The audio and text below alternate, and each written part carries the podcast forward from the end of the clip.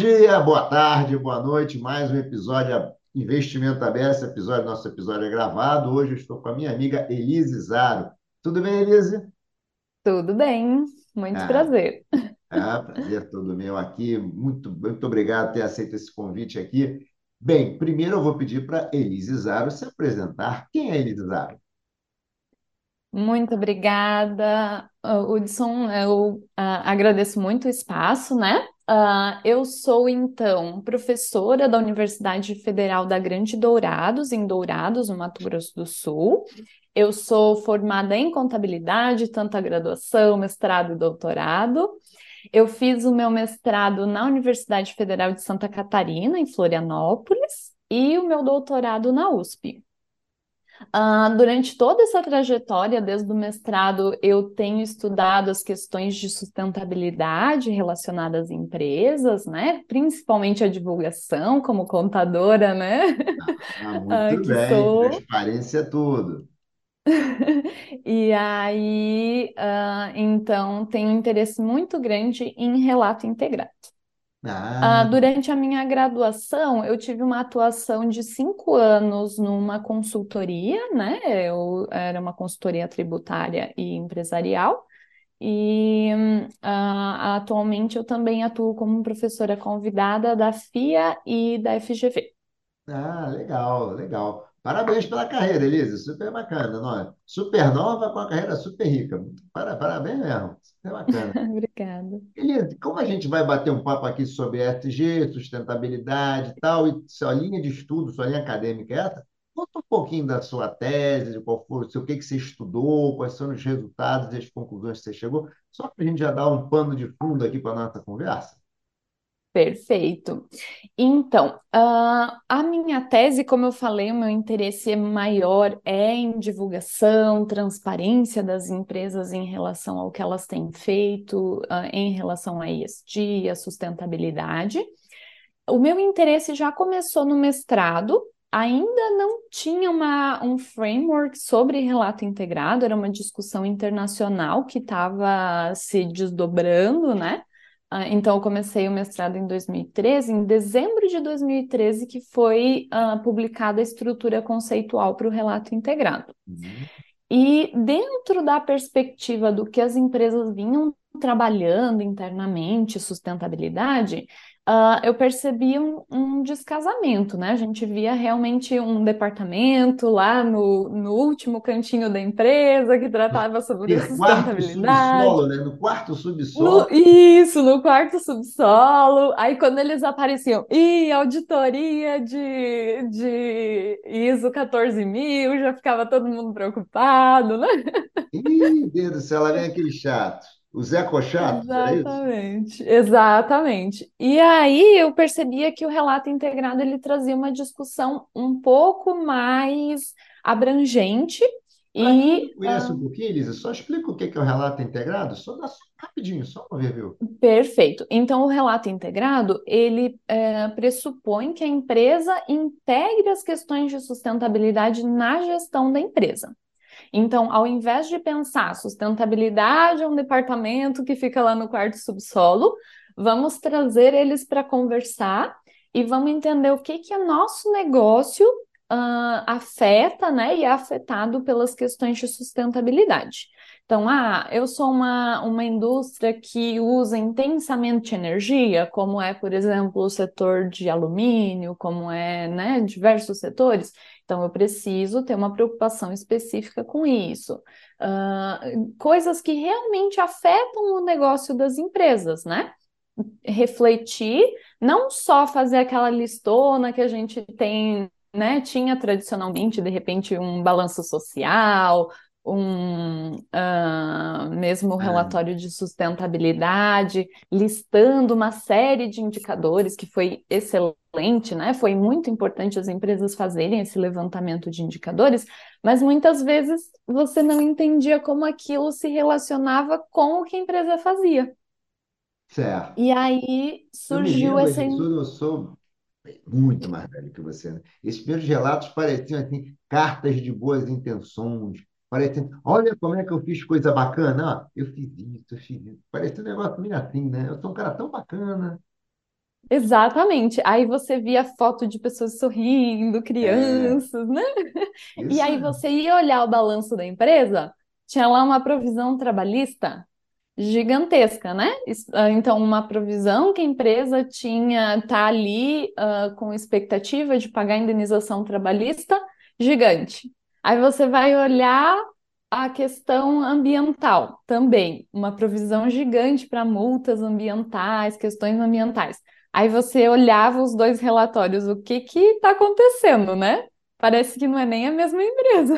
É, isso é bem, boa, boa. Isso mesmo, isso mesmo. Então, ah, isso que acabou gerando, né, desencadeando toda essa discussão do relato integrado, para que ah, a empresa fosse provocada a pensar isso, né, pensar efetivamente essas questões internamente de como que elas, ah, essas questões ambientais, sociais, de governança, até mesmo de capital intelectual, né? são ah, ah, pensadas internamente, como que elas afetam o negócio e como apresentar isso, né? Que é o resultado final do relato. Tá, interessante. Tá. Então, o relato ele traz uma visão integrada dos indicadores ESG, vamos chamar assim, junto com os números do departamento financeiro, vamos chamar assim, dos resultados da empresa, receita, despesa, custos e assim por diante. Ok. Aí a sua curiosidade foi, vou começar esse relato, é uma boa fonte de pesquisa. Exatamente. Aí eu queria saber o que estava acontecendo com essas empresas que adotam o relato integrado. E principalmente a minha curiosidade foi em relação ao custo de capital delas. Olha, bacana. Exatamente, porque eu, eu fiquei refletindo, né? Se a gente vai ter uma mudança tão grande na gestão da empresa, uma consideração sobre todos esses fatores que ah, anteriormente muitas empresas não consideravam no processo de gestão, no processo de tomada de decisão, e agora ela está fazendo um compromisso de considerar isso.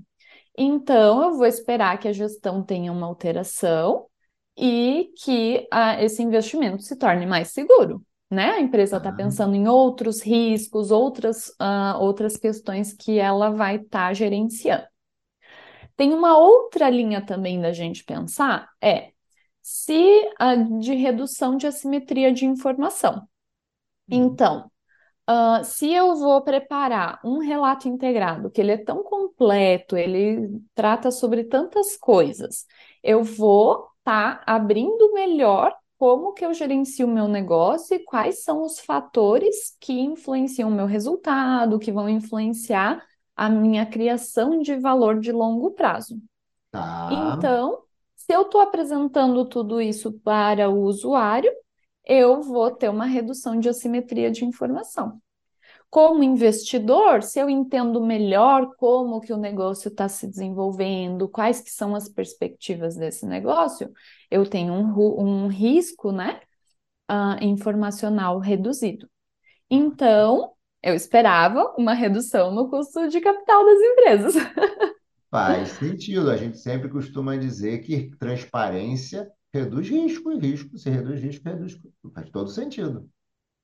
Perfeito. Então, ah, mas aí eu já também uma tinha outra. nova, né? Ah, desculpa, então fala. Acho que é isso vai Não, falar. não, Ah, desculpa. E, então eu, ah, eu acabei tendo uma curiosidade assim de buscar a, a- essa relação, né, de redução de risco e ter uma, uma perspectiva de como que os usuários se, né, encaram essa informação.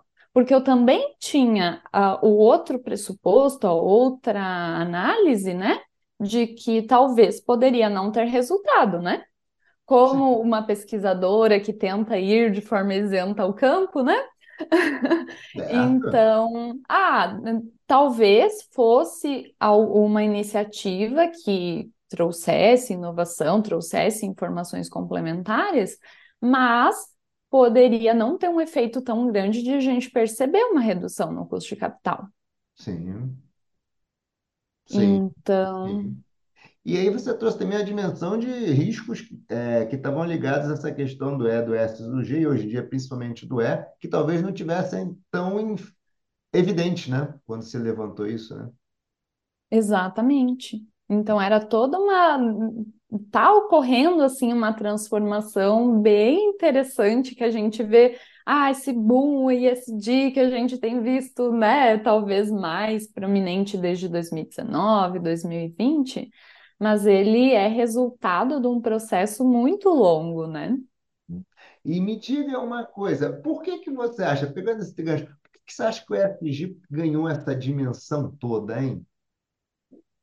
Então, eu acredito que Toda no bom tem. sentido, tá? Né? Estou exagerando. Acho que é totalmente justo, né? A dimensão toda, porque hoje é um assunto na pauta de qualquer pessoa, qualquer empresa, né? Exatamente. Eu espero que seja pela urgência dos temas, né? É, tomara, né? Não seja só a minha parte, né? Exatamente.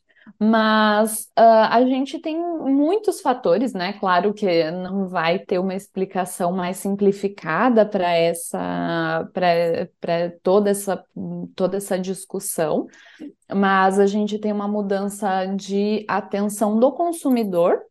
Né? Tem muitas pesquisas que mostram que os, os consumidores mais jovens estão vindo com uma demanda de, dessa preocupação né, uh, ambiental, social, uh, em relação aos produtos que eles consomem, e isso está tendo que motivar assim uma, uma reflexão entre os né, na indústria ah, mas eu acredito que seja uh, realmente fruto de uma evolução na discussão em si, né? Uh, foi preciso, né, a discussão tanto dos ambientalistas, infelizmente decorrente de muitos acidentes, então a gente viu toda essa discussão se uh, evoluir desde 1970, né?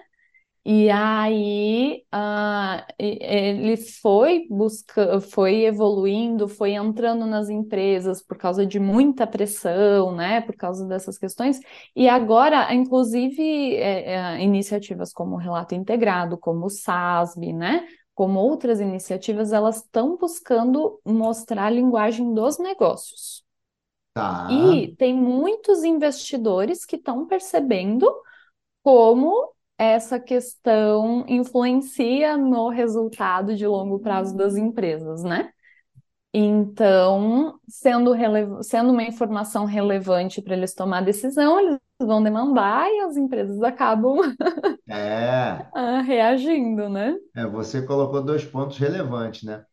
Do lado da demanda, quando a gente pensa nos consumidores, né, já há hoje um grupo relevante de consumidores que coloca na sua decisão de investimento lá. É sustentável, não é sustentável ou não? Está alinhado ou não aos meus valores, né?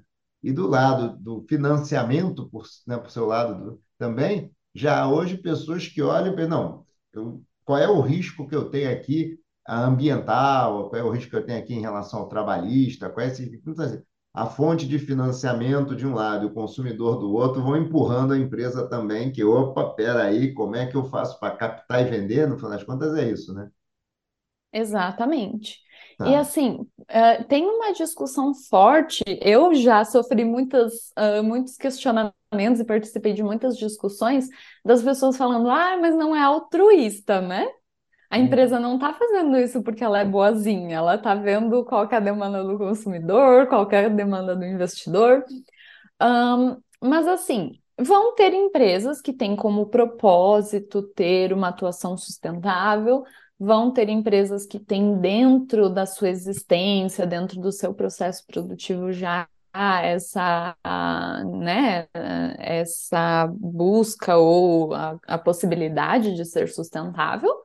As outras a gente vai precisar que façam por algum motivo, né? Pelo Então, amor ou pela for dor, né? Exatamente. Se for pela busca, por exemplo, de redução de custos, se for por busca de maximização de eficiência, se for por ter um, né, um VPL positivo do projeto, Perfeito, então faz. É, é, eu concordo plenamente com você.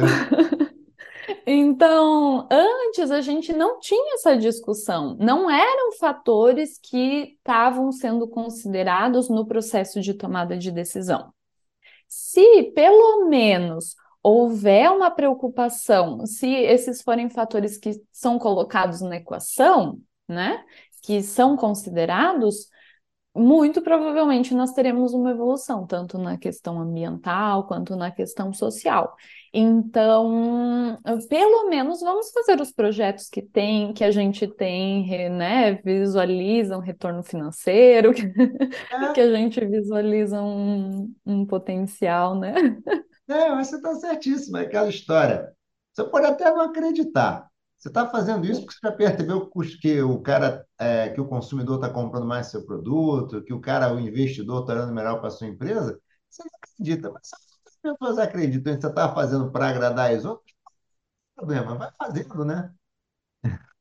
Exatamente. Vai fazendo. Deixa eu te fazer uma pergunta, Elisa. É, quando a gente estava pensando no relato integrado, estava falando aqui, aí acho que volta um pouco a sua tese, não só a tua tese, mas também todo o seu ambiente de pesquisa também. Qual é a relação que tem entre a divulgação dessas informações, essa transparência, essa questão da relato integrado, preocupação ESG e modelo de negócios? Como é que você como, dá, dá a gente aí um, um fecha um pouco esse, né, esse, esse foco aqui para a gente. Fala um pouquinho disso. Perfeito. Então, uh, uma das minhas principais preocupações, acho que ligando bem ao que a gente estava falando agora, é entender como efetivamente essa discussão, toda essa, né, toda essa visualização que a gente tem, a visibilidade que o tema ESG está ganhando, se reflete na empresa, em ações da empresa, em transformações de processos produtivos, em ações efetivas, né? Tá. Uh, então, o que o relato integrado traz é que uh, as empresas deveriam adotar o que eles chamam de pensamento integrado. Tá bom. É olhar para o seu negócio e buscar uh, entender quais são os fatores ambientais, sociais de capital humano, eles tiram a discussão de pessoas, né, dos colaboradores, das pessoas que estão envolvidas no, na empresa, para uma outra categoria para ela ser pensada individualmente, né? Tá. Eles querem saber as questões de, de capital intelectual, que tipo de produção de conhecimento, de inovação está sendo feito dentro da empresa, e o financeiro e o manufaturado e que a empresa faça uma reflexão ativa sobre como todos esses pontos são usados e afetados no processo dela. Eles até fazem uma provocação que a empresa faça uma figura mostrando o que que você faz, qual que é sua, o, o, seu negócio. Então, ah, eu sou um banco, eu vou mostrar o que que é o processo produtivo de um banco. Eu sou uma empresa que, né, industrial, quais que são os processos que você usa e como que todos esses capitais são usados dentro desse processo? Tem, tem realmente alguns exercícios muito interessantes de empresas que às vezes você pegava aquele relatório de sustentabilidade, com aquelas fotos maravilhosas, todo mundo sorrindo, você lia e você chegava no final e não entendia o que a empresa faz. Qual que é, né? Ah, não, eu gasto tanto de água, eu gasto tanto de energia, eu tenho tantos funcionários, eu tenho tantas mulheres, né? Apresenta todos esses indicadores, mas você não entendia, tá, mas o que que a empresa faz? É, é verdade. Aquele relatório tinha esse objetivo. Parecia um Instagram, todo mundo queria mostrar que era bonito, inteligente e rico, né? E aí, 20 páginas daquele projeto social que a empresa faz, né? Que é, é fruto de 0,0000% do lucro investido naquele projeto. E, e então a provocação justamente é essa. O pensamento integrado é você pensar todos esses fatores dentro do seu processo de produção e como eles são usados e afetados. Uh, a, em termos de divulgação, eles fazem a provocação de fazer uma figura mostrando o que que você faz e quais que, e como que é a dinâmica de todos esses, esses capitais. Porque você Tá. vai ter a inter- interdependência deles, você vai ganhar em um e ter um sacrifício de outro, e como que no longo prazo isso vai, né? Como que vai ser o resultado disso, né? No longo prazo. Então, é uma reflexão muito interessante.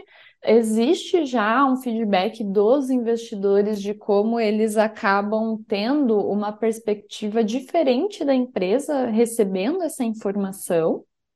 Ah, no início da discussão, ah, do relato integrado era um pouco mais forte, assim, uma discussão de ser feito, por exemplo, um relatório de uma página. Hã? Ah, legal. então, a empresa tentar demonstrar que, que seja, que fosse um mapa, né, dos resultados da empresa, ah, tentar fazer uma representação de, dos principais resultados em uma página. Tá. Depois percebeu-se que talvez, né, teve algumas empresas que fizeram isso e aí faziam o relatório para ter um detalhamento auxiliar, né? Ah, não foi uma discussão que foi muito para frente, mas é- essa provocação de você fazer essa reflexão e ter uma percepção da gestão, né? A gente estava comentando que agora esse é um tópico que se fala muito no C-Level, se fala no, no conselho de administração das empresas sobre ESG, que eles tenham essa representação interna, né? Essa percepção de qual que é o item de capital natural que eu mais utilizo? O meu, o meu foco é água, o meu foco é energia, o que que eu tenho que me preocupar? Ou, ah, né, a gente tem um uso de, de algum outro material, etc e tal, que tudo isso esteja muito saliente, né? Você tem uma, uma percepção de como todas essas questões fazem parte do seu dia a dia, do seu negócio, e não só a lista do indicador, ah, eu tenho, então a gente aumentou 2% da. Ah, Economia de água. Estou economizando 2% de água agora e tal. exatamente. Mas você colocou uma coisa muito relevante, que na verdade é que você olha para o modelo de negócios pensando assim, o dólar de finança corporativa, né? Então, se a gente pensar lá, década de 90, talvez, você, como é que é seu modelo de negócio? Lá os processinhos, não sei o quê, os insumos que você utiliza, não sei o quê, faz esses produtos aqui, o teu processo de produção é assim, assim, assim, você tá um monte de indicador, né? Margem bruta, não sei o quê, papapá, sai lá o produto com a sua receita, não sei o quê. Você está colocando a dimensão diferente, você está colocando a dimensão de quanto é que você usa do recurso, quanto é que você, quanto é que você vai produzir lá de carbono, quanto é que... Você coloca toda a questão trabalhista, a questão de pessoas, humanização das relações, você bota tudo num mapa só e, no fim das contas, tudo em algum momento pode ser uma oportunidade de ganho ou risco de alguma perda, né? Que você não não está né? Pode acontecer, pode ser uma coisa ou outra. Você está dando é bem legal, porque é uma dimensão de empresa. Eu não sei se a palavra mais humanizada é a palavra correta, mas é que ela traz para dentro deste mapa as pessoas, as relações, a é, o meio ambiente, ela traz tudo para dentro do mapa, né? Perfeito. Então, traz uma complexidade, né? Que an- em algum grau já era considerado impossível, que as empresas não estavam prestando atenção em nenhum desses pontos, mas eles ficam salientes, né? Dentro do contexto de gestão da empresa, dentro do contexto de entendimento do negócio, dentro do contexto de investimento. Eu acho que essa foi uma das questões que evoluiu muito, não só o relato integrado, mas toda a discussão ESG, de conseguir conversar melhor com os, os players do mercado, né? Tanto a gestão, tanto as questões internas quanto externas. Tá. E isso dá uma dimensão muito, muito melhor, né, para que a gente consiga gerenciar essas, ah, os aspectos de sustentabilidade. É.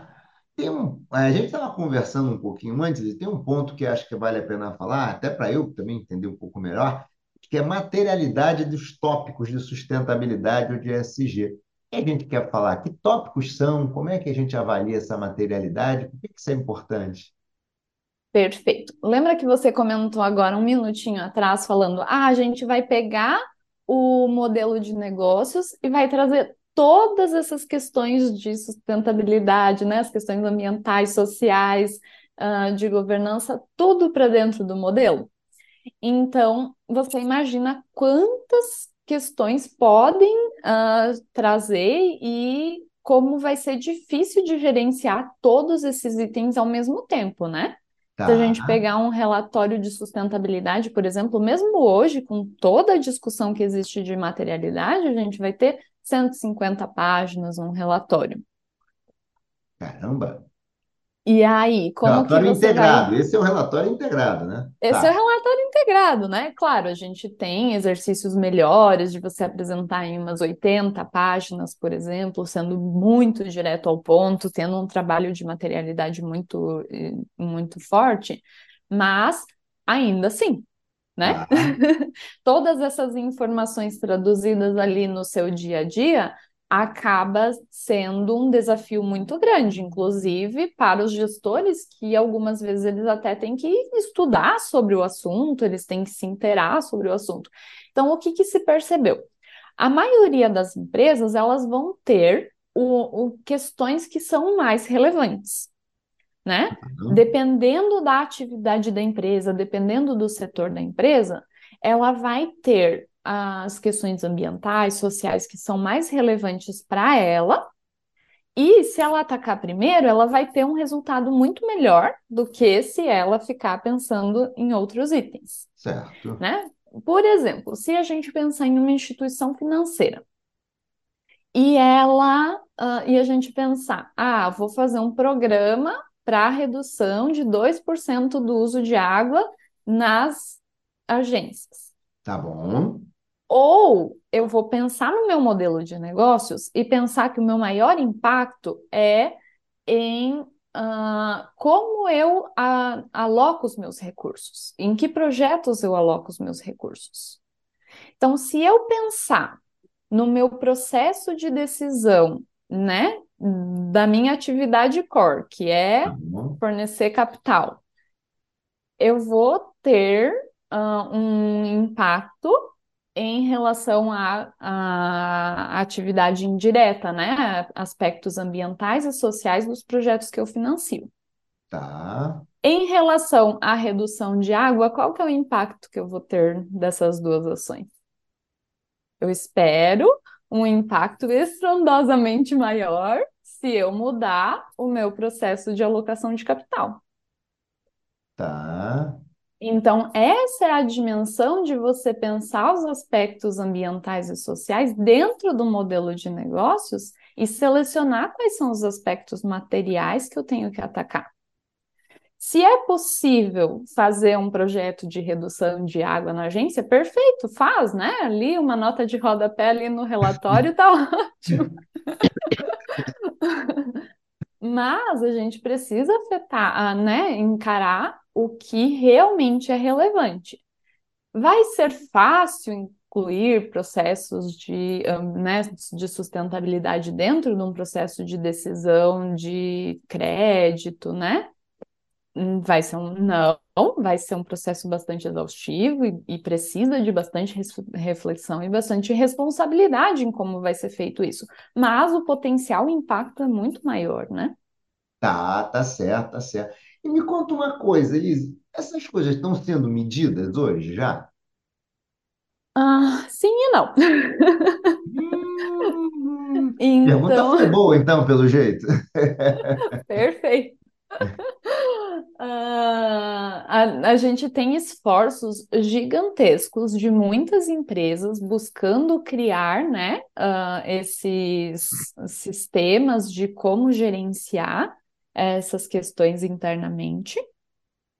Então, muitas, a maior parte das grandes empresas já tem sistemas de gestão interno, já tem sistemas, pelo menos, de sistematização dessas informações para que se consiga acompanhar o desenvolvimento, não necessariamente com todo um foco de materialidade que talvez poderia, né?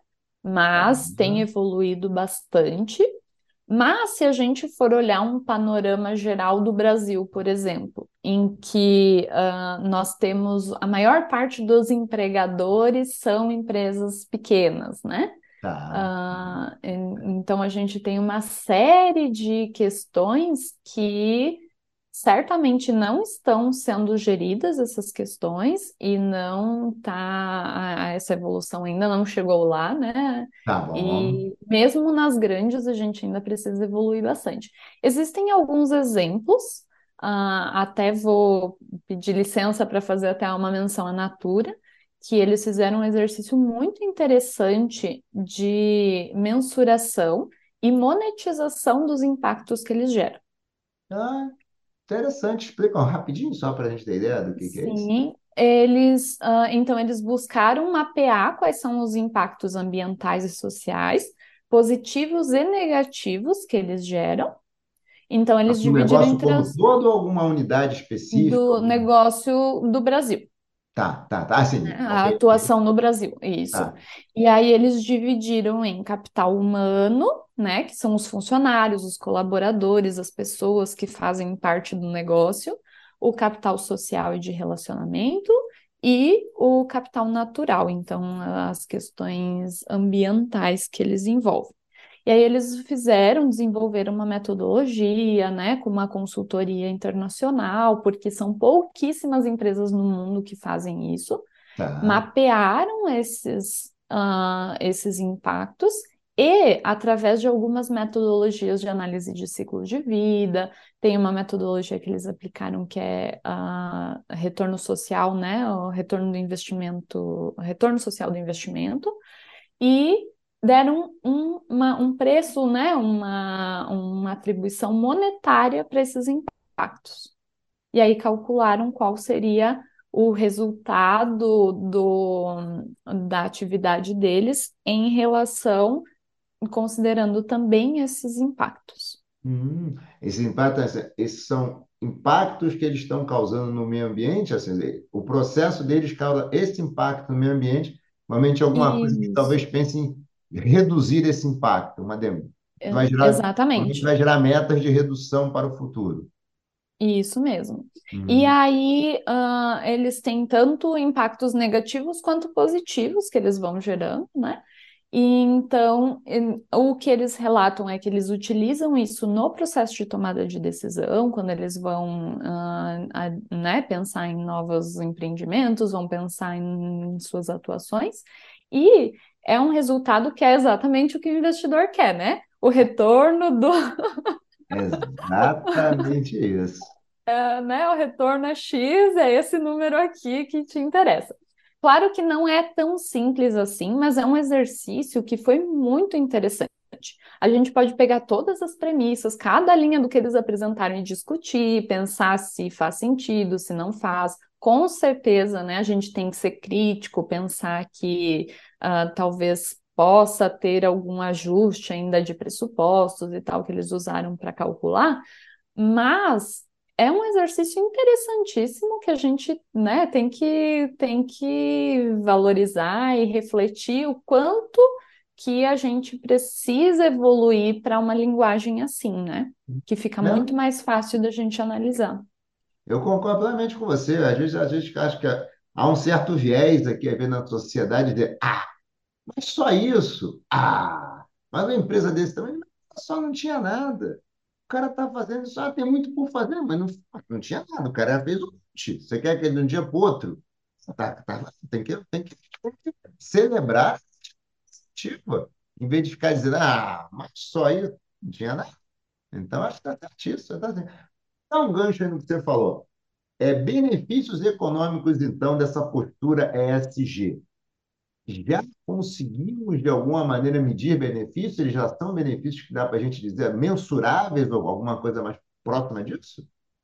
Temos, nós temos evidências bastante contundentes assim em relação ao desempenho financeiro das empresas de longo prazo.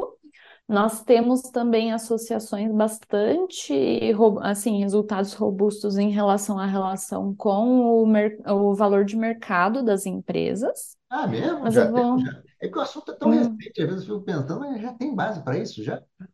É, eu vou deixar a recomendação se vocês quiserem ler o livro do George Serafin.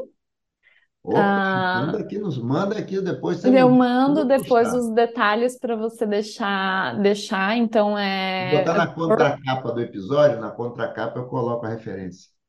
Perfeito. Então, é um livro que fala sobre propósito e lucro, né? Então, o, o título do livro, e ele traz muita evidência científica de dessas relações.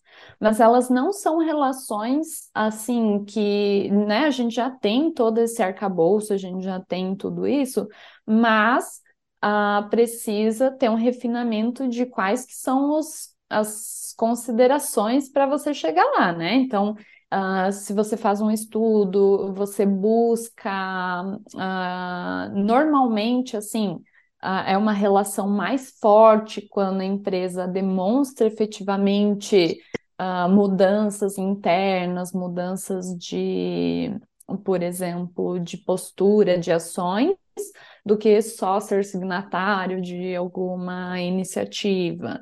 Tá. Então, existem contextos que são estudados, a gente já tem evidência que tem né, um aumento no valor de mercado, a gente tem evidência de uma, de uma melhora de performance, mas tem todas essas nuances, né? Tem que, tem que explorar a complexidade disso. O custo de capital cai? Acha, já, a sua conclusão foi que o custo de capital realmente cai? Não, há evidências. A minha conclusão, sim. Eu usei, então, uma amostra internacional de empresas que adotam relato integrado. A minha base tinha 20 mil observações. Eu usei um grupo de controle, né, para controlar efetivamente os resultados. E os meus resultados indicam que tem uma relação negativa. Então, cai o custo de capital das empresas que adotam relato integrado. Nossa, pra... Mesmo que era uma iniciativa nova, não tinham tantas empresas adotando, talvez não tinha uma consciência do mercado tão grande, porque a minha amostra foi até 2017, então não tinha ainda toda essa toda essa consciência dos investidores, né, em relação à iniciativa, e teve esse resultado bem robusto. Hum, interessante, então. O caminho é você consegue redução do custo de capital e provavelmente está melhorando, né, Elise? Porque a gente hoje tem uma discussão pensando em 2017, Green Bonds evolu eh, evoluiu muito essa discussão de Green Bonds.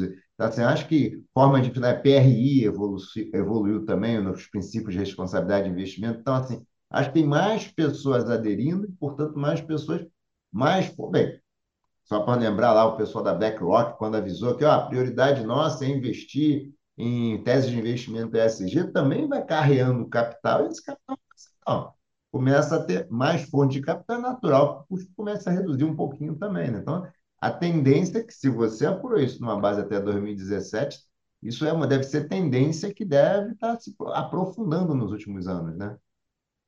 Exatamente.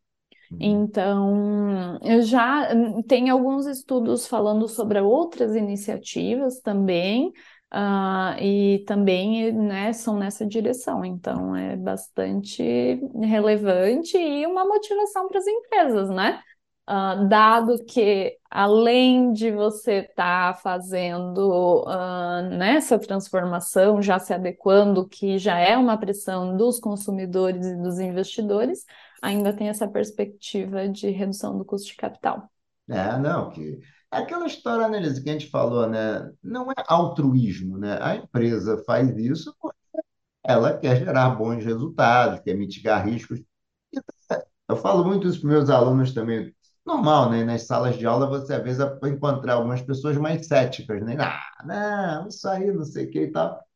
Aí você fala, veja bem, é, não, quem for por essa linha não faz por altruísmo, é porque está vendo o valor do negócio. Sabe que se no final das contas o negócio não gerar dinheiro, não gerar lucro, cadê as ações?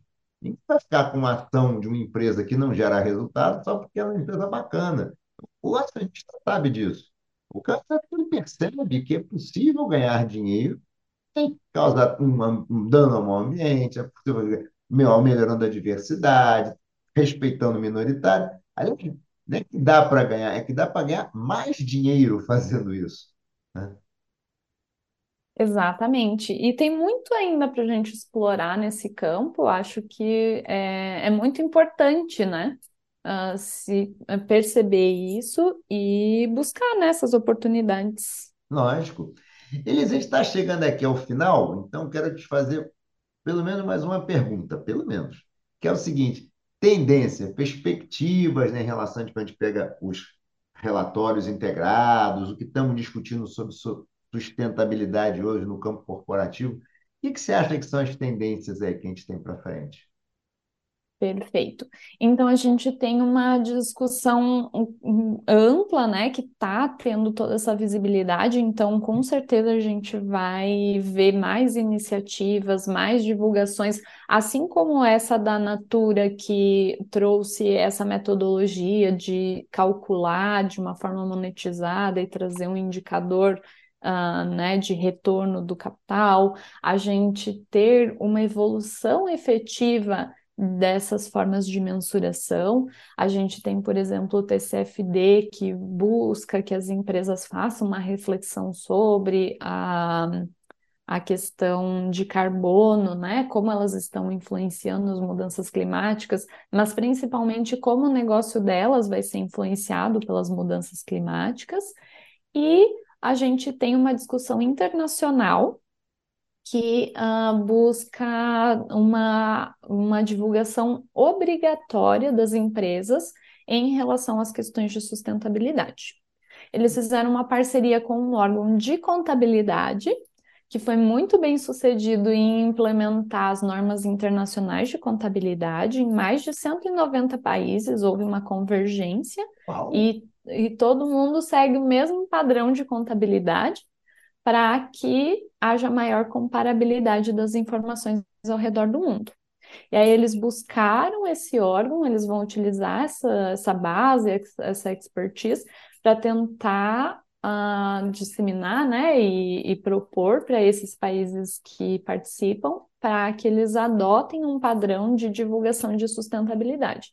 E assim a gente consiga resolver um pouquinho daquele problema que eu falei antes. Ah, no Brasil, a, né, a grande maioria das empresas, dos empregadores, eles são, né, pequenos negócios e tal. A gente conseguir ter uma capilaridade maior e pelo menos ter um pouco mais de informação de muitas empresas né? Hum. Com certeza a régua não vai chegar lá em cima, a gente não vai pedir esse cálculo de monetização dos impactos, né? das empresas já inicialmente, mas vai ser uma, uma, uh, uma adoção gradual, né? Uma cobrança gradual, começando com as questões climáticas, que é o, o tema mais urgente que a gente precisa de uma ação mais efetiva, e aos poucos ir uh, solicitando mais informações para a gente ter uma base maior e conseguir ter ações mais efetivas coordenadas, né?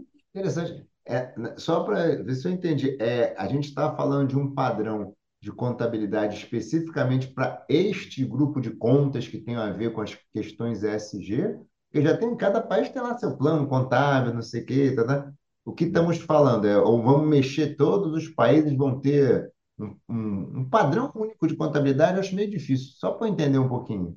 Então, é, já existe um padrão de contabilidade, né? Ele não é único, ele é principiológico, então as empresas têm ah, alguma certa flexibilidade, mas já tem.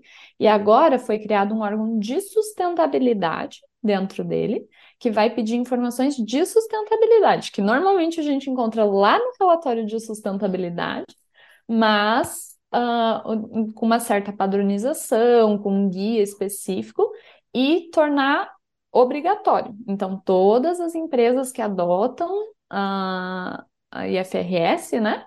A gente tem a expectativa que adote também essa, essa norma para divulgar informações de sustentabilidade. Ótimo Então, isso, como emissões, todas essas questões. Excelente, Elise, porque deixa de ter aquele negócio que fica. Aí como é que é? Traz aí o dado da sustentabilidade para a gente fazer um relatório. Não. Você faz a contabilidade e o número já está lá. Aí você faz o seu relatório integrado, todo partido. Podendo partir dos números da contabilidade, não tem que trazer nada de fora da contabilidade. Então, a, a, gente está com uma expectativa muito boa que seja aceito, né? Que tenha um engajamento alto e, e, e de ter realmente informação para que a gente consiga atuar de uma forma mais efetiva no que é material e, Boa essa, e boa. conseguir atender essas emergências que a gente vê da humanidade, né? Para que a gente consiga ter, ter um ambiente melhor para viver. É, não, porque realmente, né, sabe, já ficou bastante, a frase já ficou chavão, mas só tem um planeta, né? Não tem dois, né? Não adianta, né? Não é, não tem, não tem um segundo. Tem que tentar preservar esse aqui para a gente poder ter condições dignas de sobreviver, né? Basicamente é isso. Beleza, beleza, desculpe. A conversa tá boa, mas a gente tem um tempo aqui que a gente precisa seguir, senão como é que é? Demora muito, ninguém ouve, ninguém assiste nada e tal. Bem, antes de te agradecer, eu queria te pedir para deixar uma mensagem final aí para quem está nos ouvindo aqui. A vinda assistir. Perfeito. Eu acho que a principal mensagem é que a gente precisa fazer as, as questões, né, buscar uh, ações de sustentabilidade concretas. Então, precisa ter exercício de efetivamente dar início às ações, mesmo que né, tenha toda, uh, todo o custo inicial de conhecimento, de buscar essas ações, mas a gente tem perspectivas de benefícios, inclusive econômicos, né, em relação a isso, e fica o convite para todo mundo se inteirar mais dessa situação e participar. Ótimo, ótimo, ótimo, excelente. Elise, eu queria te agradecer muito aqui pelo, por ter aceitado esse convite, pela conversa, que foi excelente. Vamos ver se a gente marca outra daqui a um tempinho de novo, tá? E agradecer muitíssimo. Muito obrigado, hein? Eu que agradeço, uh, né? Eu acredito muito nessa convergência e dessa aproximação do mercado com a academia e eu estou à disposição. Muito obrigada. Não, não, e no que eu puder ajudar, a gente vai trabalhar, porque eu concordo com você, é um tema que está na pauta, é relevante, é urgente e não tem que a gente tem há uma comunhão de esforços, né? Tá? Perfeito. Então, fica aí para se despedir direitinho. Por enquanto, galera, tchau, tchau, gente. Acabou o nosso episódio de hoje com Elise Zaro, conversa maravilhosa. Adorei, Elise. Obrigadão mesmo. Super obrigado. Obrigada.